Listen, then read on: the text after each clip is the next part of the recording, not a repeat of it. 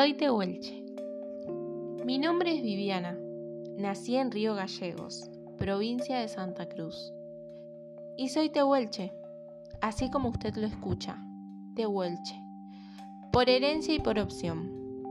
Seguramente, si usted me viera, diría, ¿qué va a ser tehuelche? Pero sí, porque así lo quise y así lo siento. Y como yo, hay más. Pertenecemos a un pueblo que fue callado, silenciado, muchas veces maltratado y discriminado. Pero no por eso dejamos de existir. Nuestras familias fueron obligadas a callar para no ser maltratados. Nuestros padres callaron por nosotros, para que la sociedad no nos lastime. Hoy somos nosotros quienes decimos, acá estamos, conjuntamente con muchos de aquellos que alguna vez debieron callar y hasta ocultar su procedencia.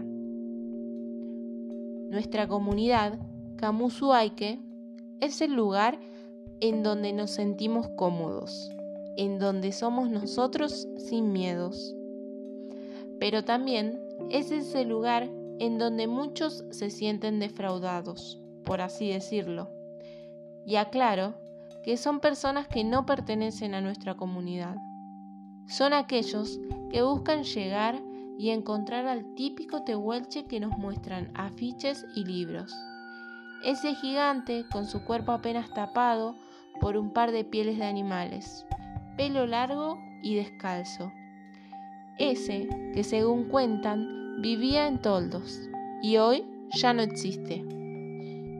Al ver llegar a esas personas es que a nosotros nos surge una pregunta. ¿Por qué los tehuelches no podemos cambiar? ¿En dónde está escrito que debemos quedarnos en el tiempo y seguir viviendo como lo hacían hace 200 años atrás nuestros antepasados?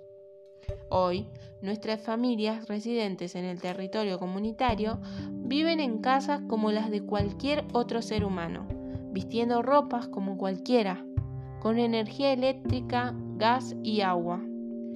Por otra parte, vale aclarar que gracias a la colonización que hizo el blanco sobre nuestro pueblo, el Aoenec o Ayen, la lengua tehuelche, está prácticamente extinta, ya que en nuestra comunidad solo nos queda una sola hablante de la misma. Hoy en día nos encontramos en un proceso de revitalización de la lengua tehuelche camino que no es fácil, ya que es muy complicada de entender y pronunciar. Pero como se dice, nada es imposible.